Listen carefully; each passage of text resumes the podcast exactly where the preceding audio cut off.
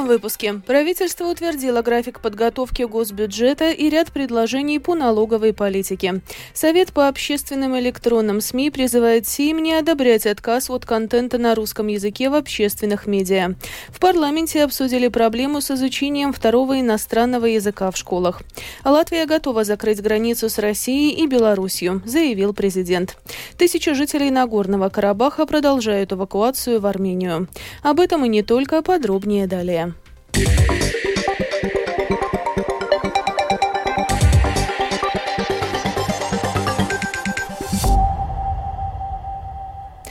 Правительство сегодня утвердило график подготовки законопроекта о госбюджете на следующий год и бюджетных рамках на ближайшие три года. Планируется, что пакет бюджетных законопроектов будет подан в парламент 3 ноября.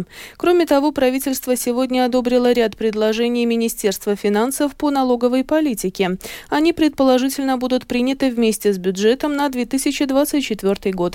В некоторых секторах планируется повышение зарплат. Кроме того, запланировано поднять доплаты доплаты к пенсиям. Подробнее в сюжете Михаила Никулкина. Дополнительное финансирование на новые мероприятия в государственном бюджете составляет 783 миллиона евро. Названы и три главных приоритета – безопасность, образование и здравоохранение. На них уйдет примерно две трети от всей суммы. Подробнее рассказывает министр финансов Арвилс Ашераденс, «Новое единство».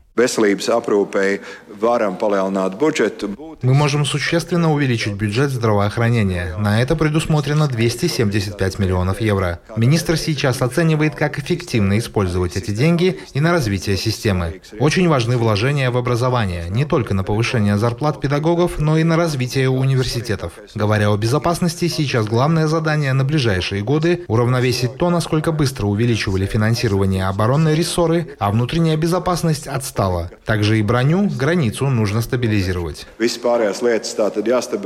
6 миллионов евро направлены на повышение зарплат в различных сферах госуправления. Дополнительные 14,5 миллиона выделены Министерству благосостояния на выплаты получателям пенсий по возрасту и инвалидности. На компенсацию тарифов электроэнергии в Министерстве климата и энергетики предусмотрены 50 миллионов евро. Еще 17 миллионов планируется для Министерства земледелия, в основном на ликвидацию последствий кризиса. На поддержание железнодорожной инфраструктуры в Министерстве сообщения запланированы 19 миллионов евро. Еще 18 миллионов будут направлены в качестве дотаций компаниям, предоставляющим услуги общественного транспорта для компенсации их потерь. Изменения грядут и в налоговой политике. Со следующего года банки должны будут вносить обязательный авансовый платеж налога на доход предприятий в размере 20% от прибыли за прошлый год. Это может принести в бюджет около 140 миллионов евро. Вырастет налог на азартные игры, поднимется акцизный налог на пиво, вино и другие алкогольные напитки, а также на табачные изделия и их заместители. Почему рост акцизного налога не будет высоким, объяснил Илмарс Шнюценс, заместитель государственного секретаря Министерства финансов.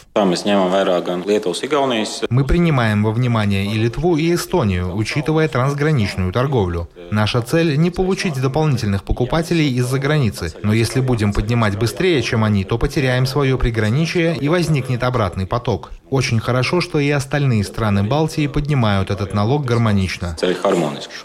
Правительство планирует начать рассматривать законопроекты, связанные с основной программой государственного бюджета на следующей неделе. Согласно графику, бюджет и связанные с ним законопроекты будут поданы в Сейм в начале ноября. Это позже, чем было запланировано изначально. Михаил Никулкин, Янис Кинцис, служба новостей Латвийского радио. Совет по общественным электронным СМИ призывает СИМ отказаться от плана прекращения производства русскоязычного контента в общественных медиа через три года. Об этом говорится в письме, которое подписал председатель Совета Янис Сикснес. Письмо направлено в Совет по национальной безопасности, Сейм и парламентскую комиссию по национальной безопасности. Совет по общественным электронным СМИ выразил недоумение в связи с тем, что его мнение не было учтено при согласовании документа, который напрямую затрагивает работу общественных электронных СМИ. По сути, документ упраздняет с 1 января 2026 года программу латвийского радио «Домская площадь» и портал общественных СМИ «РусЛСМ», а также затрагивает основные условия работы программы латвийского телевидения ЛТВ-7. Свое мнение по этому вопросу в программе «Подробности Латвийского радио 4» высказала глава правления Латвийского радио Уна Клапкалне. Латвijas радио nostāja attiecībā uz mazākumu tautību. Позиция латвийского радио в отношении содержания для нас меньшинств, в том числе содержания на русском языке и его необходимости в общественных СМИ, не изменилась. Мы не поддерживаем такие перемены с 1 января 2026 года. Как мы уже писали в мае по поводу предложений к основным принципам медийной политики на период с 2023 по 2027 год, мы считаем, считаем, что это содержание необходимо. Необходимо обеспечивать выполнение международных обязательств в отношении создания содержания для нацменьшинств. Мы и дальше будем возражать против прекращения содержания для нацменьшинств в общественных СМИ. Следующее заседание на эту тему в Министерстве культуры состоится 20 октября, где мы продолжим разговор на эту тему и продолжим выступать против запрета на содержание на русском языке. Savus iebildumus attiecībā uz satura veidošanas aizliegumu Krievu valodā turpināsim uzturēt. В свою очередь, глава Департамента координации стратегических коммуникаций Государственной канцелярии Рихардс Бамблс в интервью программе «Домская площадь» Латвийского радио 4 указал, что сплочение общества – это процесс, который должен проходить на латышском языке. Нужно двигаться в сторону единого языкового пространства, основанного на латышском языке. И политика сплочения государства тоже должна основываться на латышском языке. Этот принцип полностью относится и к нацменьшинствам, и к изменению привычек той части общества, которая сегодня потребляет информацию на разных языках.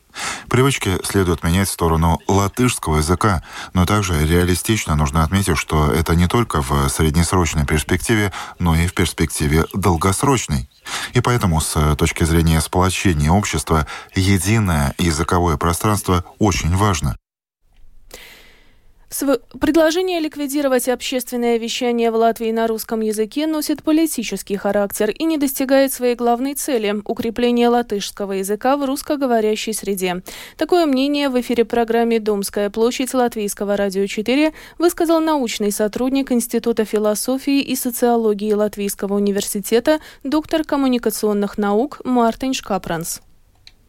Люди из национального объединения уже долгое время стараются лоббировать эту идею, что там надо контент на русском языке постепенно или сразу вырезать из публичного пространства и все отдать только частным СМИ. Эту стратегию я понимаю, я слышал, я абсолютно не согласен с такой стратегией. Я смотрю, что наши соседи эстонцы делают, да, и даже смотрю, что больше происходит. Сравнивая, получается, что у нас какое-то очень уникальное понимание стратегической коммуникации, что надо с русскоговорящим нацменьшинством э, говорить э, не через э, вот такой достоверный качественные СМИ, какие есть всегда были общественные СМИ, а через вот какие-то странные частные СМИ, которые мы вообще не знаем откуда и как содержатся, откуда, каких денег и так далее. Между тем, коалиционные политики в основном видят возможности для дискуссии о том, продолжать ли использование русского языка в общественных СМИ после 2026 года. К другим новостям. Сегодня комиссия Сейма по образованию, культуре и науке обсудила планируемые изменения в процессе обеспечения изучения второго иностранного языка в школах.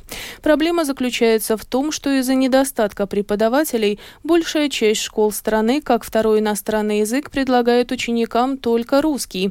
Это делают 44% учебных заведений от общего числа. Об этом сообщила заместитель директора в сфере общего образования Департамента Департамента образования Министерства образования Илза Сейпуле. Она также рассказала о проекте, подготовленном министерством, который подразумевает постепенный переход на изучение одного из официальных языков Евросоюза как второго иностранного в школе.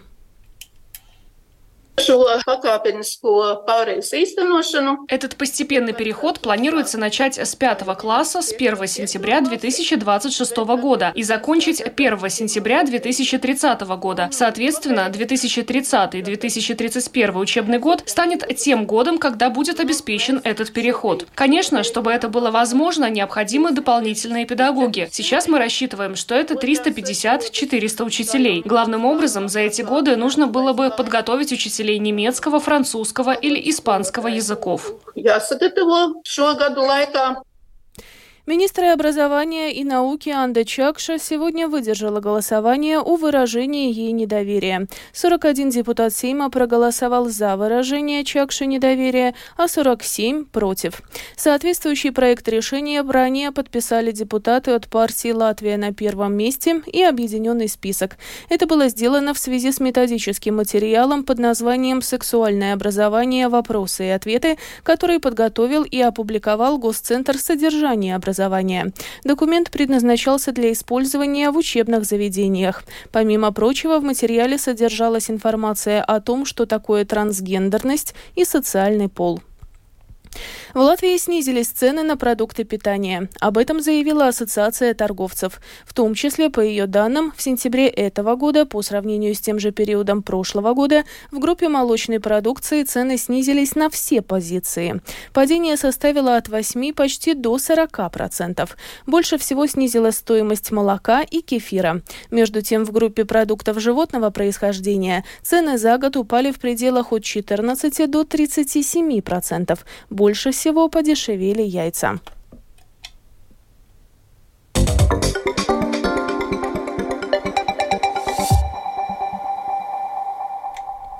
Продолжаем выпуск. Латвия готова закрыть границу с Россией и Белоруссией. Об этом сегодня во время встречи в Рижском замке с министром обороны Германии Борисом Писториусом заявил президент Латвии Эдгар Сринкевич во время обсуждения потенциала гибридных атак на границе Латвии с Белоруссией.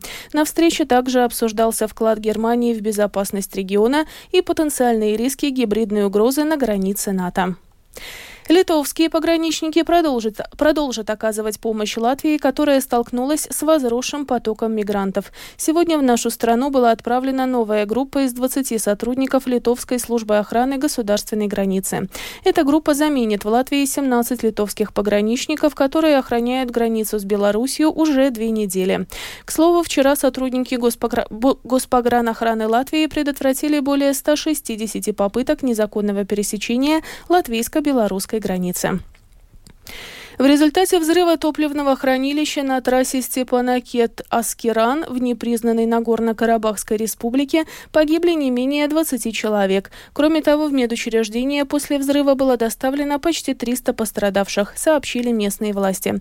Также, согласно их данным, тела еще 13 человек не опознаны. Еще многие граждане числятся пропавшими без вести. Взрыв топливного хранилища произошел вчера вечером. По словам депутата из Нагорного Карабаха Медакс Станции Акопян в хранилище выдавали бензин людям, которые уезжали из региона. Информации о причинах трагедии пока не поступало. В Армению из непризнанного Нагорного Карабаха прибыли 19 тысяч вынужденных переселенцев. Об этом сообщила вице-премьер Армении, координатор гуманитарного центра правительства Тигран Хачатрян. На границе людей встречают волонтеры Красного Креста. На окраине села Карнидзор в получасе езды от города Горис и в нескольких километрах от армяно-азербайджанской границы в поле разбиты семь шатров для регистрации карабахских беженцев. Тему продолжит Рустам Шукуров.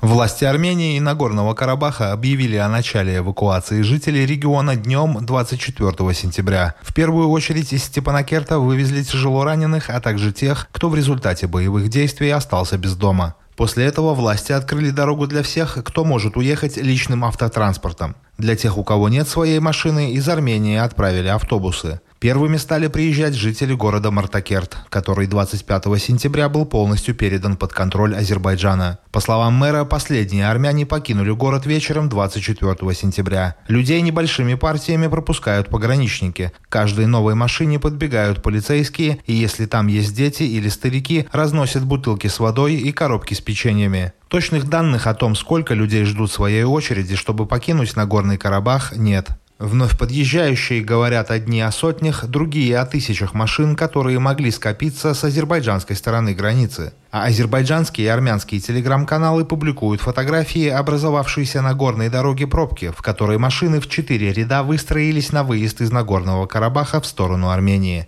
При этом власти самопровозглашенного Нагорного Карабаха заявили, что регион хотят покинуть более 120 тысяч этнических армян. Это почти все население региона. Премьер-министр Армении Никол Пашинян накануне обратился к народу и заявил, что правительство пытается выработать международные механизмы, чтобы обеспечить безопасность этническим армянам Карабаха. Но вместе с тем заверил, что Армения примет всех беженцев.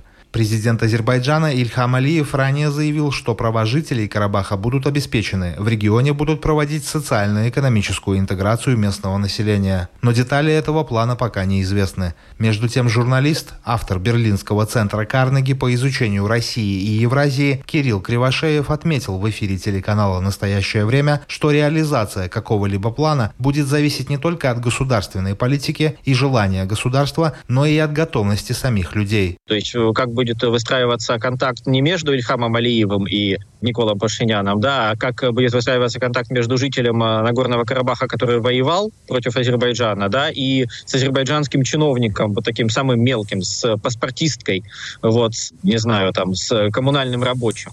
Вот, э, как это будет выстраиваться, и на это ответа пока нет, потому что уровень ненависти можно оценивать по соцсетям. Люди открыто пишут такие вещи, за которые вообще-то должна быть предусмотрена какая-то ответственность. Это просто призывы к насилию, да, призывы к э, геноциду или к жестокости. Вот. Но это есть двух сторон. Кривошеев также отметил, что в Армении нет ресурса для приема всех желающих покинуть Нагорный Карабах. Для этого же должны быть не просто какие-то палатки, для этого должно быть постоянное жилье. Не у всех есть родственники, кто-то рассматривал Карабах как свою единственную родину, где вдруг десятки тысяч человек найдут жилье, работу и средства к существованию. Не очень ясно, подчеркнул Кривошеев.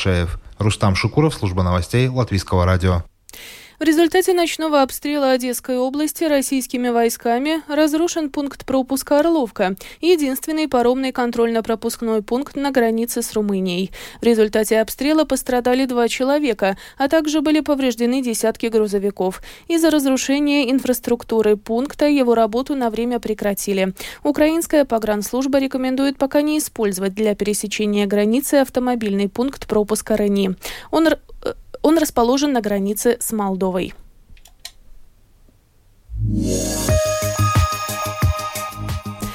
Завершении выпуска о погоде. В ближайшие сутки в Латвии облачно, местами с прояснениями. Осадков не ожидается. Ночью в восточных районах туман. Ночью слабый ветер, днем южный, до 7 метров в секунду. Температура воздуха. Ночью по стране от плюс 12 до 16, на востоке прохладнее, от 8 до 12. Днем от 20 до 24 градусов. В Риге в ближайшие сутки облачно, завтра днем иногда с прояснениями. Без осадков. Ветер южный, до 6 метров в секунду. Температура воздуха. Ночью в столице от плюс 14 до 16. Днем от 21 до 23 градусов. Медицинский тип погоды второй. Благоприятный. Это был обзор новостей дня 26 сентября. Выпуск подготовила и провела Алиса Проухорова в Латвии 19 часов и 19 минут.